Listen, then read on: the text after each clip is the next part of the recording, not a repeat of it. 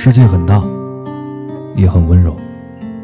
欢迎收听闯书家 FM，我是闯先生。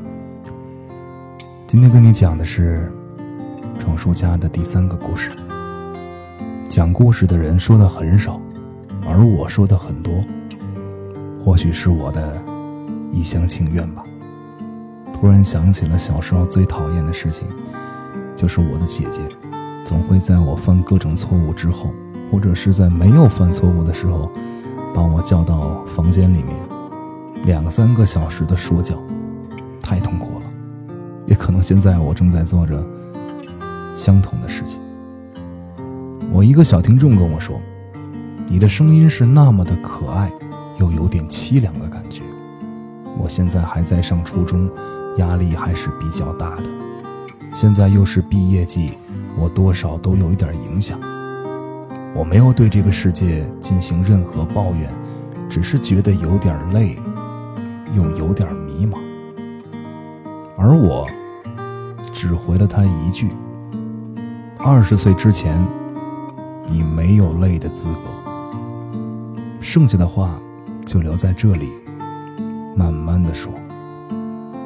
其实这一句话不需要解释些什么。年轻人最热衷的，就是为了要证明自己而去推翻些什么；而另一个特点，是需要坚信些什么。孤独感和年龄的增长是成正比的。初尝孤独的滋味，有人逃避，有人忍耐，有人接受。越来越多的事情开始给你自由选择的权利，你也揭开了广袤世界的一角。而你看到了什么呢？是充满希望的未来，还是无比诱人的欲望，还是无边无际的迷雾？此时此刻，你需要坚信点什么？昨天无聊的坐在电视机前换着频道，突然很想重温一下小时候看的《新世纪福音战士》。小时候认为，打怪兽，守护人类和平。就是这部动画片的中心思想。后来发现，这是几个少年在重重阴谋之下的挣扎和反抗。现在看到的更多的是可贵的中二之心。男一号 Shinjuku 定真寺啊，应该是二次元里面最怂的男一号之一了吧？极其害怕接触陌生人。一直只是照着别人的要求而生，性格内向，处事态度消极，遇事总是用对不起来逃避现实。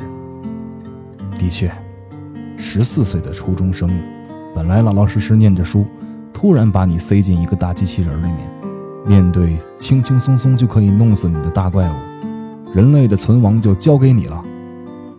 恐惧无助，似乎就说得通了。而定真寺。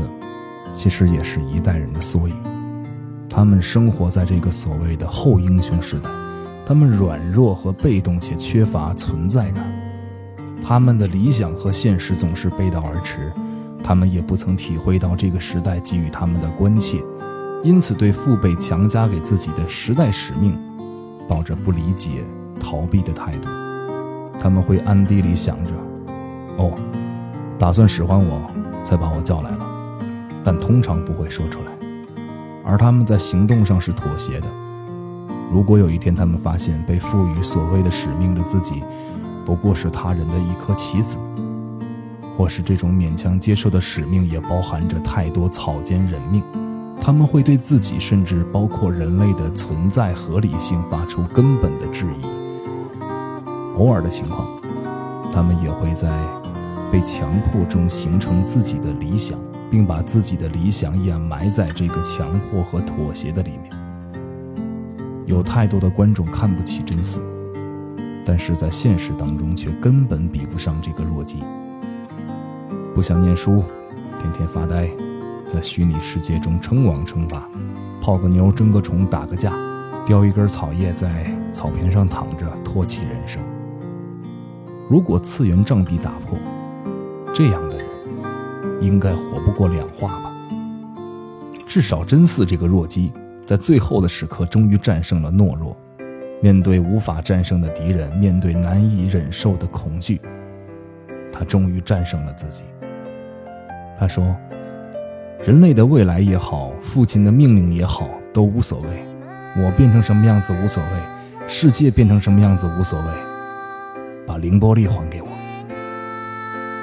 动漫终究不是现实，我们的父亲也不会逼我们驾驶机器人浴血奋战，屠杀朋友，放弃爱人。他只希望你过得比他好而已，而你需要做的只是好好念书而已。而你此时此刻需要坚信点什么？比如，二十岁之前没有累的资格。不管你希望的未来是怎样的，请你努力收起忧郁和悲伤，请你努力做点什么。中国的学生是不幸的，又是幸运的。不幸在于。天性被扼杀的太多，幸运在于拥有一个相对公平的机会，拥有一条绝对可以成功的道路。你的道路上没有阴谋，没有血腥，没有绝望，没有恐惧，你需要的是慎独，需要的是坚定。我在念书的时候，幸运的遇到了三位老师，初中的语文老师，他告诉我，你只要记住。胆大心细就好，背诵《岳阳楼记》不可以停顿，不可以出错，背不会，抄十遍。高中的物理老师他告诉我，对于男人来说，所有的理由都是借口，别把无知当个性。大学的不知道是干什么的老师，他告诉我，别让校园生活成为你一生最辉煌的时刻。在我各个迷茫的时期，我坚守这个信念。还好，虽然大学念的不怎么样，但现在至少凭借自己的能力，没有成为一个混蛋。而你的未来还是崭新的，你所承受的压力和疲惫，放大到整个人生，似乎已经显得不再那么重要了。别沉迷在虚幻的世界，无法自拔。别相信那些青春一道明媚的忧伤，而天天的忧郁彷徨；也别自信离开这个恶心的学校，我就能续写另类帝王篇，而睥睨众生。说了这么多，不需要解释什么。二十岁之前没有累的资格，你需要趁着年少，幻想未老。你要努力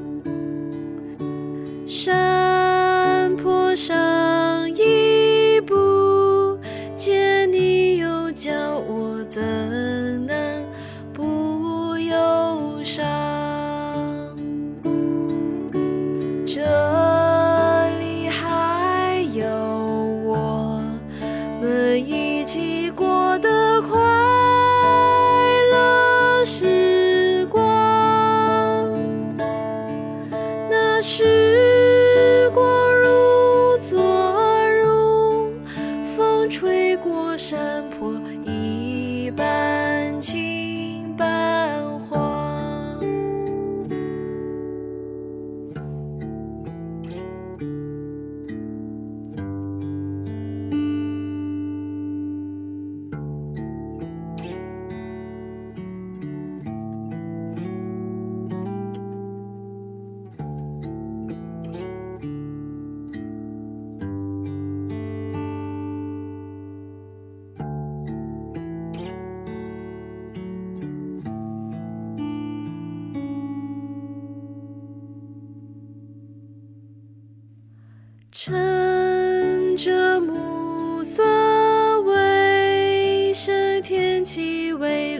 早些